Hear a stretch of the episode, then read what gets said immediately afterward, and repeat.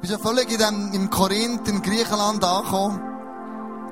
Und äh, da freue ich mich wirklich mega drüber.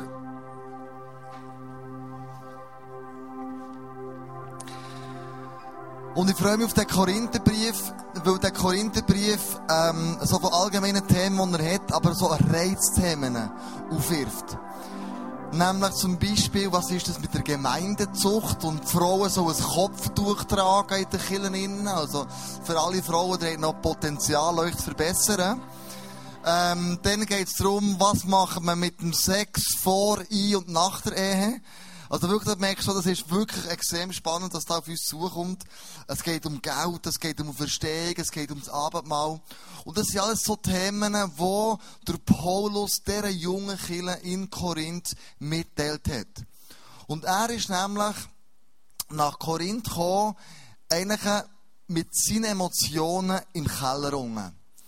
Er hat vorher versucht, während paar Monate vorher in Mazedonien drei Kirchen zu gründen in Städten und es ist schief gelaufen. Er ist verjagt worden, wir haben ihn halb tot geschlagen, wir haben ihn rausgeschleift zur Stadt und so ist er in Athen und dann nach Korinth gekommen. Das lesen wir in der Apostelgeschichte.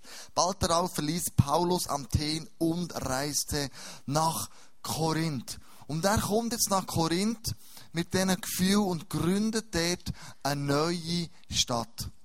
Und wenn, äh, eine neue Kille. Und wenn du eine neue Kille gründest, dann brauchst du einfach ein paar Sachen. Das braucht eine Vision, es braucht ein Team, es braucht Menschen, es braucht ein Gebäude und dann ist das Ganze multiplizieren. Und der Paulus, trotz seiner Gefühle, er war ein Visionär, er hat etwas geschmeckt, was in Korinth möglich ist. Ein Visionär, der schnuppert in so Momenten Glauben, Hoffnung und ein neues Potenzial. Er hat ein Team gehabt, der gehört von Andrea, von Aquila und Priscilla, wo er angefangen hat. Und dann ist die Kille verwachsen, sind wir mehr dazugekommen und er ist ausgewichen ins Haus vom Titus. Das ist der ehemalige Synagogenvorsteher gewesen. Der hat ein größeres Haus gehabt. Und dann hat es plötzlich eine Kille gegeben in Korinth, so zwischen 100 bis irgendwo 300 Leute, irgendwo ist die Kille gewesen. Und dann hat es Menschen gegeben, die eben zu der Kirche dazu gehört haben. Und für mich, wenn Menschen in eine Kirche kommen, für mich die Heroes, die Helden bei uns, unserer Kirche Meisef Bern, das sind Volunteers. Das sind alle die Frauen und Männer, die Sonntag für Sonntag gratis mit ihren Talent, mit ihren Begabungen, mit ihrer kostbaren Zeit hierher kommen und uns und euch dienen, damit wir Jesus erleben können. Da hinten haben wir einen Raum. Und da tun wir zusammen beten, wir tun zusammen uns vorbereiten. Es gibt dort auch einen super Catering-Tisch immer. Und ich möchte in Zukunft den Raum anschreiben mit Champions Lounge. Das ist wirklich dort, wo Champions drin sind für mich, die Frauen und Männer, die den Unterschied machen in dieser Kirche. Es braucht ein Gebäude, wo wir hier haben, und dann entsteht Multiplikation. Und das lesen wir euch der Apostelgeschichte, wie, wie die Kirche gewachsen ist, ein bisschen später. Und noch viele Korinther, die Paulus gehört hatten, begannen zu glauben und ließen sich taufen. Also die Kirche ist gewachsen und ist prosperiert und gedeiht. Die große Frage, die niemand gestellt hat, ist, warum gründet der Paulus ausgerechnet in Korinth eine Kirche. Zu dem ein kurzer Clip.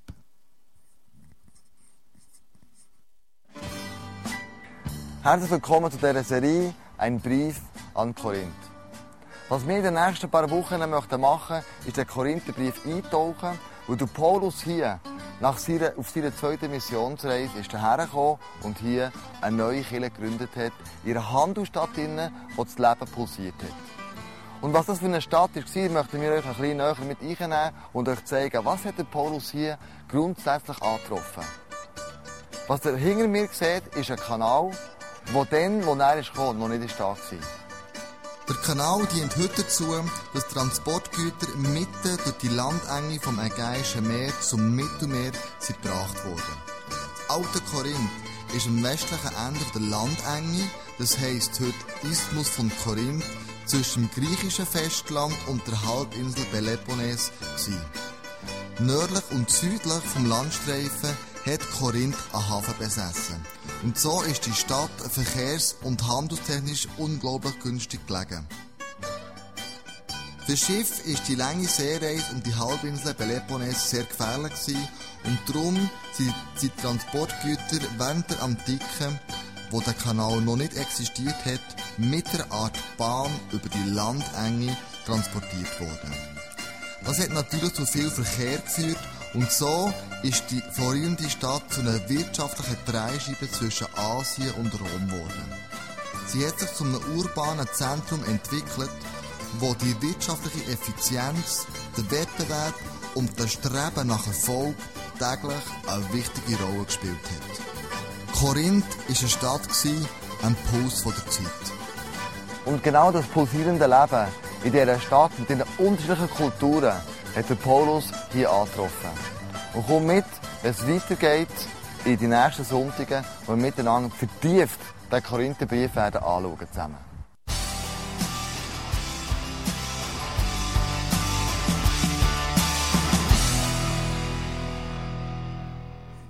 Warum Paulus genau in Korinth eine Kirche gegründet hat, das ist jetzt mitbekommen, wir gehen noch ein bisschen später auf das drauf ein. Wir waren in Korinth, wir waren dort vor Ort, in den Fußstapfen von Paulus sind wir dem nachgefolgt und wir gedacht, dass das wirklich interessant und lebendig wird für dich, einen Brief durchzuachern, machen wir ein paar Clips, damit du visuell das reinkommst. Und das Zweite, was wir gemacht haben für dich, das ist wirklich ein Laboratorium die Karten zu entwickeln und zu falten und, und äh, zu designen. Äh, wir haben für dich Karten gemacht. Haben wir ein bisschen Licht im Saal, weil du wirst, wenn die Karten auftust, ein Büchlein als allererst vorfinden, wo du wichtige Informationen zu Korinth, zum Hintergrund, zu der Kultur, zum Glaubensleben von denen wirst haben. Ganz am Schluss wirst du hier auch noch ein bisschen eine Zusammenfassung vom Korinth haben, von diesem Brief. Und wenn du die Karte auftust, dann merkst du, wow, da ist Korinth. Da ähm, zeichnet, wie jetzt das alte Korinth ausgesehen, wo haben wir gefilmt, du siehst die kleinen Kameras und du siehst schon jeden Sonntag das Thema, wo wir haben. Heute zum Beispiel ist ein Ziel, das haben wir eben da auf dieser Brücke oben gefilmt. Vielleicht siehst du es irgendwo, da steht, die Christen der Gemeinde in Korinth stritten sich über unbedeutende theologische Meinungen und, und, und. Du kannst also jedes Mal die Karte mitnehmen am Sonntag, du kannst drinnen lesen, in der Zeit mit Gott, und du kannst dir die Predigt und die ganze Brief so nochmal daheim visuell vor Augen führen, und du wirst in die zwölf Wochen, wo wir diesen Brief werden durchgehen, ähm, mit eingenommen werden. Nimm die Karte mit heim. Das grosse ähm, Ding ist ähm, zu falten. Also, das ist hinten beschrieben, beschrieben wie du es machen musst. Eigentlich ist es einfach, eines zusammenfalten, dann aufstoßen vor der Seite und schon ist die Karte wieder fertig. Aber das ist ein Meisterwerk das so zu machen, das kannst du mir glauben. Also, wir fahren weiter. Warum hat der Paulus in Korinth die Kirche gegründet? Wir gehört, das war ein wirtschaftliches Zentrum. Gewesen. Und es war eine Ausbildungsstadt. Damals hat es in Griechenland 50 Philosophenschulen gegeben. Eine davon war in Korinth. Und das ist wie heute die Uni von Bern. Das ist so, die Elite ist zusammengekommen und hat dort gelehrt und sich Gedanken gemacht über Wissenschaft, über Philosophie, über die Welt. Und diese Philosoph Philosophenschulen haben die damalige Gesellschaft unglaublich geprägt. Das ist wie heute die Uni Bern, das ist wie heute die ETH in Zürich oder die Uni Freiburg oder EPFL in, in, in, in Lausanne. Also das ist wirklich eine Ausbildungsstätte gewesen, das Korinth. Dort bist du hergekommen, wenn du hast wollen, weiterkommen. Es war eine Sportstadt gewesen. Viele von uns kennen Athen und die Olympischen Spiele. Das Jahr in London im Sommer. Das war immer in Athen. Gewesen. Und es hat ein Band gegeben, nämlich in Korinth hat es die ismische Spiel gegeben. Und die sind mega wichtig gewesen. Die Männer im Hintergrund, die du siehst, davor rennen, die Sportler, sind dann wirklich bewusst, sind die nackt gerannt. Und zwar der Grund ist der gewesen, mir hat die Körper von diesen Sportlern damals verehrt. Die sind wirklich durchtrainiert gewesen, nie ein Gramm Fett, absolut wohl geformt und designt, überall ein Sixpack, und das ist wirklich sensationell gewesen für die dann. In Korinth hat geheißen, du bist stark, du bist schön, du bist trendy, du bist gut. Es ist immer um dich gegangen. Der Körperkult damals in Korinth, das ist den Leuten so wichtig gewesen, und das ist wichtig, damit du das, äh, den Hintergrund von diesen Korinther ein bisschen nachvollziehen und verstehst. Es war eine Vergnügungsstadt gewesen. Das Rotlichtmilieu in Korinth ist in ganz Griechenland bekannt gewesen. Wir hatten Tempel Tempelprostitution, wir hatten den Tempel der Aphrodite gehabt, die über 1000 Prostituierte haben dort ihren Dienst da. Und das ist wirklich zu und her gegangen. Ähm, da, da will ich gar nicht zu weit aus, ausführen, was die alles gemacht haben. Es war wirklich pervers. Gewesen. Und mir hat das sexuelle Leben, die Unmoral, hat man einen Namen gegeben. Man hat gesagt, tu doch nicht wie ein Korinther. Oder in einer Verbform, tu nicht korinthisieren. Das würde heute heissen, tu nicht das Summenhuren. Also wirklich ein schlimmes Wort. Und mit dem haben wir ausdrücken, wie das dann zu und her gegangen ist. Es war eine Stadt, wo, wo man Götter verehrt hat, wo Statuen sind aufgestellt wurden, wo man angebetet hat. Und da hat man immer nur das beste Material genommen, um die Tempel für die Götter zu bauen. Bronze, Silber, Gold, Edelsteine, eine krasse Geschichte. Und der Paulus hat gewusst, dass Korinth ist eine pulsierende Stadt. Und das Korinth, wenn ich dort eine Kirche gründe, dann geht es wie ein Erdbeben. Es geht in die umliegenden Städte, Gebiete, sogar Länder. Es war eine Strategie. Der Paulus hat gesagt, dort eine Kirche gründen macht Sinn. Vor zwölf Jahren haben wir in ICF hier in Bern eine Kirche gegründet dann überhaupt nicht aus strategischen Gründen, sondern wir haben hier gewohnt und denkt, immer auf Zürich fahren ist es zu weit, also gründen wir ein eigenes ICF. Und mittlerweile merke ich, wie das von Gott gewirkt ist worden. Ein strategischer Ort in der Hauptstadt von Bern. Von hier aus geht es auch wie ein Epizentrum raus. Äh, das jetzt falsch gesagt. Das ist eine Hauptstadt der Schweiz, nicht von Bern. Und es ist ein Epizentrum. Wir haben, wir haben verschiedene Kirchen von hier aus schon gegründet. Wir haben Schaffhausen gegründet, wir haben die Kirche nach Schaffhausen geschickt. Wir haben Bio neu gegründet, wir haben Thun jetzt neu dazu genommen, wo wir einen, einen Schwung eingeben können. Dann ISF Emmental gäbe es ohne ISF Bern nicht mehr. Die wäre in sich äh, zusammengeflogen und ist aber heute eine prosperierende Kirche im Emmental. Und du merkst, von hier ist wie ein Epizentrum, wo, in die Gegend geht.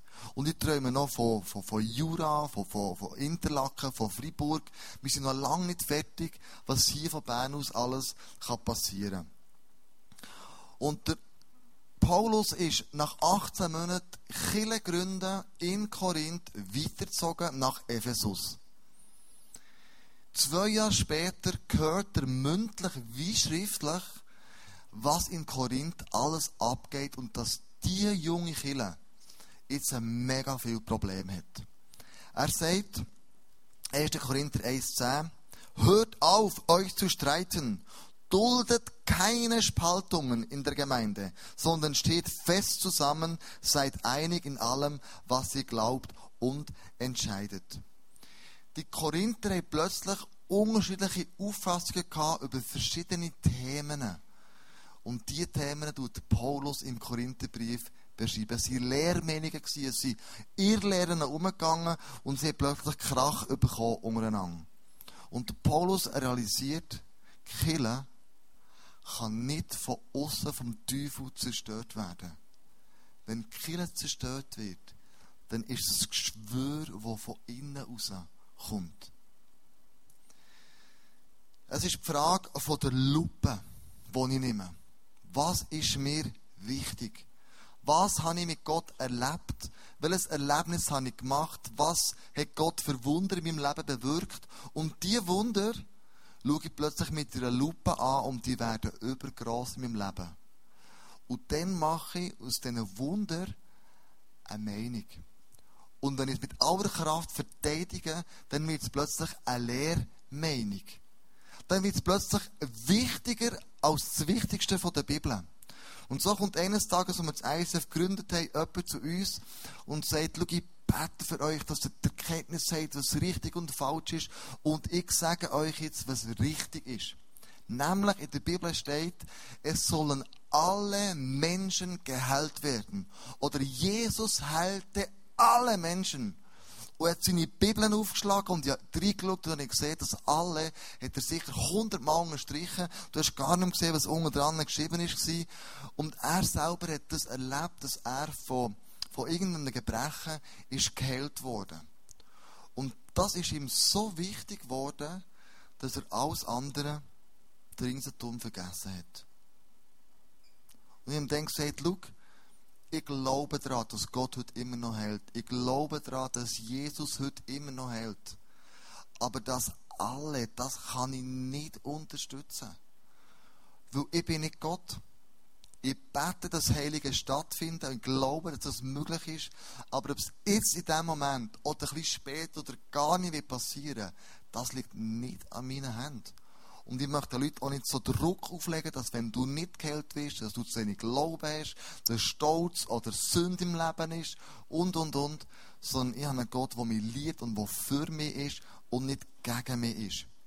Und dann habe ich gesagt, schau, kämpf nicht für etwas, was in der Welt keinen Unterschied macht. Kämpf nicht von etwas, wo der Sieg von dem Kampf in der Welt keinen Unterschied macht. Er ist dann gegangen und hat gesagt, und ich bete für dich, Leusel, dass Gott dich wird nicht gerade bestrafen, aber lütern mit dem Feuer, damit du die Erkenntnis hast von, dem, von dieser Heilungssalbung, die Gott ausschütten will. Und ich dachte, oh Mann. Und dann habe ich gemerkt, der junge Mann, der kämpft für Randthemen, die die Welt nicht verändern. Wo nicht Menschen zum Glauben kommen, wo nicht etwas Positives ausgesendet wird. Und der Paulus sagt genau das Gleiche der Korinther. Er sagt, kämpft nicht für Randthemen. Kämpft nicht um Sachen, die der Welt keinen Unterschied macht. Und überlegt, was sind so Sachen, wo ich dafür kämpfe? Was ist das, was ich sage, das ist in Stein eingemeißelt. Da weichen wir keinen Millimeter davon ab. Erstens, Jesus ist der Sohn von Gott. Er ist der einzige Weg zu Gott. Die Bibel ist Gottes inspiriertes Wort. Also das Buch von Gott. Es gibt eine Ewigkeit, es gibt das Leben nach dem Tod, es gibt den Himmel und es gibt die Hölle. Die zehn Gebote haben immer noch ihre Gültigkeit, auch heute. Und so eine Klammerwirkung mit dem zusammen, wie wir die Sexualität ausleben. Und dann gibt es gewisse Lehrmeinungen, die ich nicht darum streite. Wo ich sage, das sind wirklich Randthemen. Das wollte ich nicht mir Gedanken machen. Das ist mir einfach, das ist nicht der Wert. Zum Beispiel, was ist Kille und was ist nicht Kille? Wie tut man die Leidenschaft in der Kille innen strukturieren? Wie sieht die Leidenschaft in der Kille aus? Es gibt das Modell, das oder das. Es gibt verschiedene Modelle. Du kannst Kille strukturieren, leidenschaftsmässig. Ich schaue drauf, bringt die Leidenschaft Frucht oder nicht? Kommen Menschen zum Glauben? Wächst die Kirche? Werden Menschen geheilt? Dient die Leidenschaft den Leuten? Oder ist ein Machtzentrum um das herum entstanden? Und bei uns im ICF, unser Leidenschaftsmodell, wer im Leitungsteam ist, das ändern wir jährlich. Manchmal halbjährlich. Wir müssen überlegen, welche Leute braucht es jetzt zum Leitungsteam, damit die Kirche einen Schritt weiterkommt. Das wird geändert, so wie wir denken, wie, wie das Jesus uns zeigt. Wild. Das ist nicht, das ist nicht in Stein gemeißelt. Und manchmal musst du aber Leidenschaft übernehmen, damit es eine klare Linie kommt. Vor Jahren, liebe Freunde, haben wir im ICF, hat das plötzlich entwickeln, haben wir vier Worship-Stile gehabt. Es hat plötzlich, wie das immer ist gekommen, vier Bands gegeben. Es hat den Rock gegeben.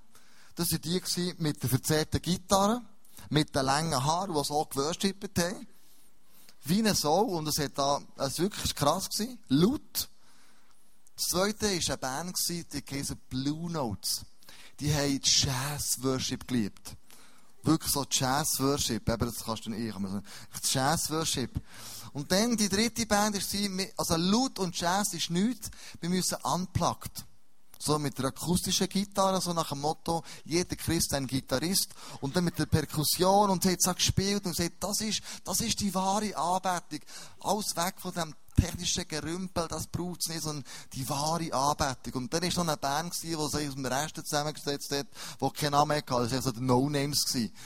Und, und, und dann, und dann habe ich gemerkt, wie die Leute plötzlich sich überlegen, also wenn die Band spielt, dann gehe ich nicht in die Celebration. Also wenn die Band geht, dann hat der Teufel Einzug gehabt und plötzlich hat es so Lehrmeinungen gegeben über einen Worship-Stil. Und die Leute sind nicht mehr in die Kirche gekommen aufgrund von dem. Also jetzt wird es wirklich schräg. Dann habe ich um mich herumgeschaut und dachte, also wer, wer sagt jetzt etwas? Wer, wer zieht da irgendwo eine Linie? Und dann war niemand da bin ich hergestanden und gesagt, Jungs und Mädels, ähm, die Bands lösen wir alle zusammen auf. Also gehen alle zusammen in euren Worship-Topf rein und wir machen Hillsong. Das ist unser Worship-Stil. Weder Rock, noch Unplugged, noch Jazz, noch No-Name-Worship, sondern einfach Hillsong. Das ist unsere Richtung. Mainstream. Radio Energy. Nicht Radio Rabe, irgendwo eine Randerscheinung. Sondern Energy. Und, und dann, das haben nicht alle cool gefunden, aber dann habe ich gemerkt, Jungs, das ist eine Kulturfrage. Das ist nicht eine theologische Frage, welche Band jetzt mehr Salbung hat oder was. Das ist eine Kulturfrage. Lasst uns nicht über so Nebensächlichkeiten streiten und uns entzweien. Wer welche Geistesgabe hat, das diskutiere ich auch nicht. Die einen haben Gabe für Heilung, die anderen haben Zungenrede, die anderen Prophetie, diese Gastfreundschaft, dieser äh, Worship, Kreativität, helfen, was weiß ich. Der Heilige Geist vergibt Gaben, wie er will. Und äh, da können wir eh nichts machen. Es ist einfach so, wir nehmen es einfach an. Dann eben Heilung, alle werden gesund. Die Frage nach der Schöpfung. Hat die Schöpfung sieben Tage gedauert, sieben Abschnitte oder sieben mal tausend Jahre? Ich weiß es nicht, ich bin nicht dabei gewesen. Ich kann zu dem nichts sagen. Endzeit, wann kommt Jesus wieder? Die sagen, in diesem Jahr, 2012, das ist das Endzeitjahr, oder? Am 21. Dezember, nach ähm, irgendeinem Kalender von Südamerika. Das weiß ich doch nicht. Ich weiß nur, er kommt zurück, das weiß ich. Aber das ist schon die Endzeit ist und, und welches Stadium die Endzeit hat, das weiß ich nicht. Und die Frage ist ja, der Kleider. Also, was für Kleider erleidet ein Christ an? Also, was für einen Lifestyle lebt der Christ? Also, im ICF ist einfach, das Schaupflicht für alle Männer, die das auch nicht gemerkt haben. Nein, natürlich nicht. Aber, jemand hat mich gefragt, ja, gibt es christliche Unterwäsche? Ja, das weiß ich nicht. Ich weiß nur, die ist sexy oder nicht sexy. Das kann ich beurteilen. Aber ob sie christlich ist oder kostet, das weiß ich auch zusammen nicht. Darf ein Christ in Ausgang gehen? Ich weiß es doch nicht. Was für eine Musik lost ein Christ? Ich weiß doch, die Musikstile tun gut, andere weniger, aber es gibt nicht den christlichen Musikstil, der alleinigzählend machend ist.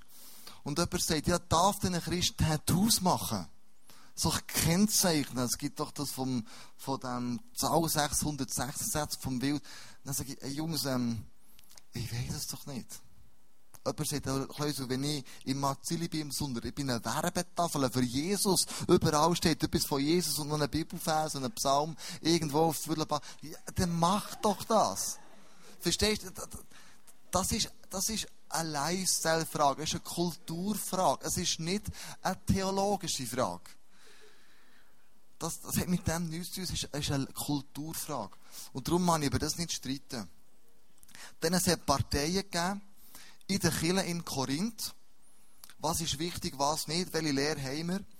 Und das lesen wir 1. Korinther 1,12. Einer von euch sagt, ich bin ein Anhänger von Paulus, ein anderer ich von Apollos, ein anderer ich von Petrus und noch ein anderer ich von Christus. Es hat plötzlich vier Gruppen gegeben und all die Männer haben eine bestimmte Meinung gehabt. Und die haben gesagt, nur der Paulus ist das wahre Wort. Das ist wirklich der Apostel, der hier die Kirche gegründet hat. Ich folge dem nachher. Ein anderer hat gesagt, ich mache es nur, was der Petrus gesagt hat. Weil der Petrus ist ein Jude gewesen, und das Alte Testament ist für die Juden wichtig gewesen.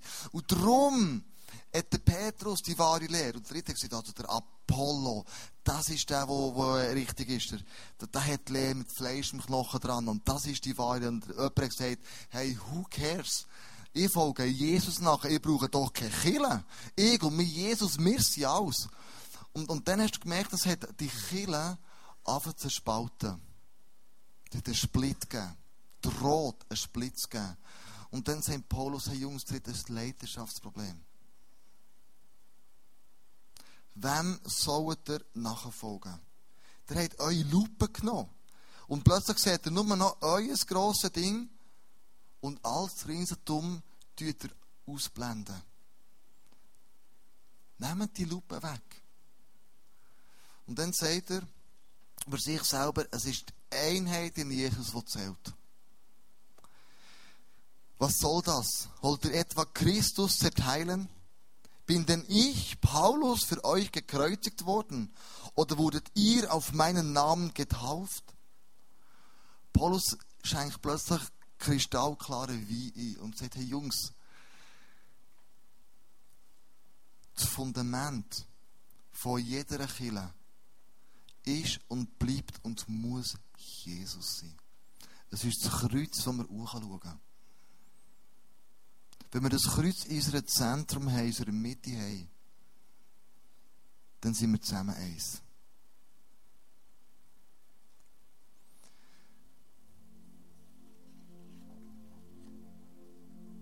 Ich werde oft gefragt, Kleusel, was ist die Theologie von ICF? Ich sage, ich habe keine Theologie, ich habe keine Lehrmeinung. Jesus ist unsere Theologie. Wir wollen Jesus ähnlicher werden. 40 Days, ein Commitment. Wir wollen Jesus nacheifern, wir wollen Beziehung zu ihm leben. Er soll das Zentrum und der Mittelpunkt zu unserer Kirche. Und vor Jahren in der Schule hat mich jemand gefragt, und noch bei Lehrer war, Kleusel, was sagt deine Kirche zu Menschen, die homosexuell fühlen?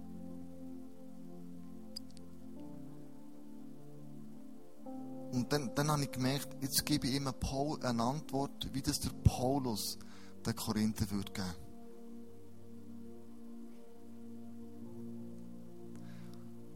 Menschen, die homosexuell fühlen, brauchen Jesus. Lehrer brauchen Jesus. Schüler brauchen Jesus. Ärzte brauchen Jesus. Krankenschwestern brauchen Jesus. Radiologen brauchen Jesus. Biologen brauchen Jesus. Juristen brauchen Jesus. Der Wirt braucht Jesus. Der Koch braucht Jesus. Ich brauche Jesus. Du brauchst Jesus. Die Stadt Bern braucht Jesus. Der Bundesrat braucht Jesus. Die Schweiz braucht Jesus.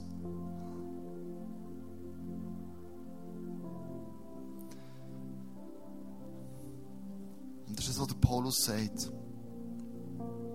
Das ist unser Ziel, gemeinsam als Kirche, wo wir haben. Wir brauchen Jesus. Auf das Fundament stellen wir alles ab, unser ganzes Leben. Und wenn unser Fundament Jesus ist, dann wachsen wir der Einheit zusammen. Und ich möchte beten, dass die Einheit in deinem Leben, in dieser Church zum Tragen kommt. Nicht nur die nächsten 40 Tage, aber dann ganz besonders. Ich möchte darum beten, dass Jesus dein Fundament ist im Leben. Egal, wo du stehst im Leben. Egal, wo deine Herausforderungen sind. Egal, was dich bewegt. Egal, was du für eine Lehrmeinung hast. Egal, was du für Ambitionen hast. Sondern, dass Jesus dein Fundament ist im Leben. Und in den nächsten 40 Tagen das wirklich so durchdringt. Und hoffentlich über die 40 Tage raus. Möchte beten, dass Jesus dieses Fundament sichtbar werden in den nächsten Wochen, in den nächsten paar Monaten. Ich möchte mit euch beten. Jesus, du bist unser Fundament. Jesus, an diesem Kreuz schauen wir hoch, weil ich weiss, dass du für mich auf die Erde bist gekommen und dass du gestorben bist für mich, Jesus. Du bist für mich, hast du den Preis gezahlt im Kreuz. Und du bist auferstanden, wahrhaftig am dritten Tag. Und du bist gen Himmel gefahren, Jesus, und hockst heute zur Rechten vom Vater im Himmel. Und Jesus, ich glaube von ganzem Herzen, dass du Gottes Sohn bist. Ich glaube, dass du den Preis gezahlt hast für mein Leben. Dass ich darf in der Freiheit aufwachen, dass ich meine Fehler, meine Baustellen, meine Sünden einfach Kreuz, Kreuz kann deponieren und sagen, Jesus, hier, ich möchte frei sein.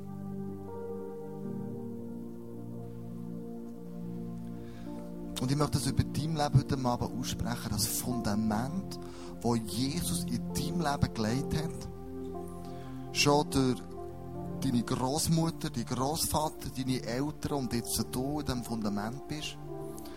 Und wenn du keine Eltern hast, die gläubig waren, dann ist Jesus dieses neue Fundament heute Abend, wo er sagt, und stand drauf. Ich habe dich, ich trage dich, ich bin da, in deiner grössten Not, in deiner grössten Freude, in deiner grössten Herausforderung, die du drinnen stehst. Ich bin dein Fundament. Und Jesus, ich proklamiere als Pastor eine Einheit in unserer Kirche, wo die im Zentrum hat, wo nicht Lehrmeinungen und Gefühle und Kulturfragen plötzlich so einen grossen Stellenwert bekommen, dass du auf die Seite gedrängt wirst. Sondern alles, was wir brauchen als ISF Bern, Jesus, ist dir. Alles, was ich muss haben, Jesus, ist dir.